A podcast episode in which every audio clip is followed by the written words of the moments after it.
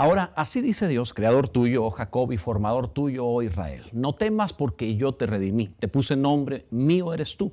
Cuando pases por las aguas, yo estaré contigo, y si por los ríos, no te anegarán.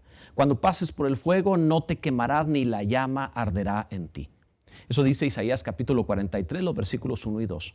Si lo dijera otro, serían solo buenas intenciones, pero Dios no habla por hablar. Él tiene compasión y, no conoce la lástima, sino la misericordia. Sabe que esta vida enfrenta situaciones donde sientes ahogarte y hasta quisieras hacerlo. Ocasiones que abrazan como el fuego y que te queman también como el fuego. Algunos no salen de estas experiencias y otros no llegan a recuperarse del todo. Mantienen cicatrices del alma y recuerdos dolorosos que condicionan su conducta. Pero recuerda que Dios es tu creador y tu formador más que un médico y más que un motivador.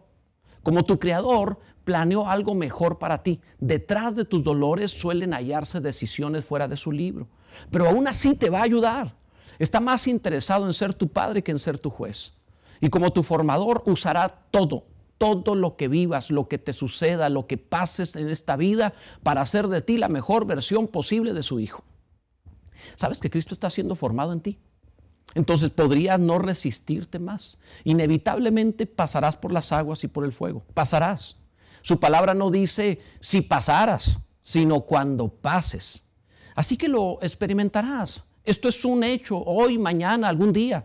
Pero esto no significa que serás dañado, no tiene por qué ser así. Si mantienes tu confianza en el buen plan del Creador y en el buen deseo de tu formador, el agua y el fuego te harán bien. El agua no te ahogará, el fuego no te quemará. Incluso los utensilios del templo eran purificados por el fuego para ser santificados y lo que no resistiera el fuego sería limpio por medio del agua. Así es nuestra vida. Dios sabe que si no resistes el fuego, solo te permitirá el agua. Pero aquí entre nos, Él está contigo para que resistas ambos y va a usar ambos a tu favor. Ten paz. Él sabe lo que está haciendo.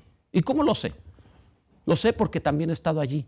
He sentido el agua, he sentido el fuego, la asfixia, el ardor, pero también la bendita, poderosa mano del Señor.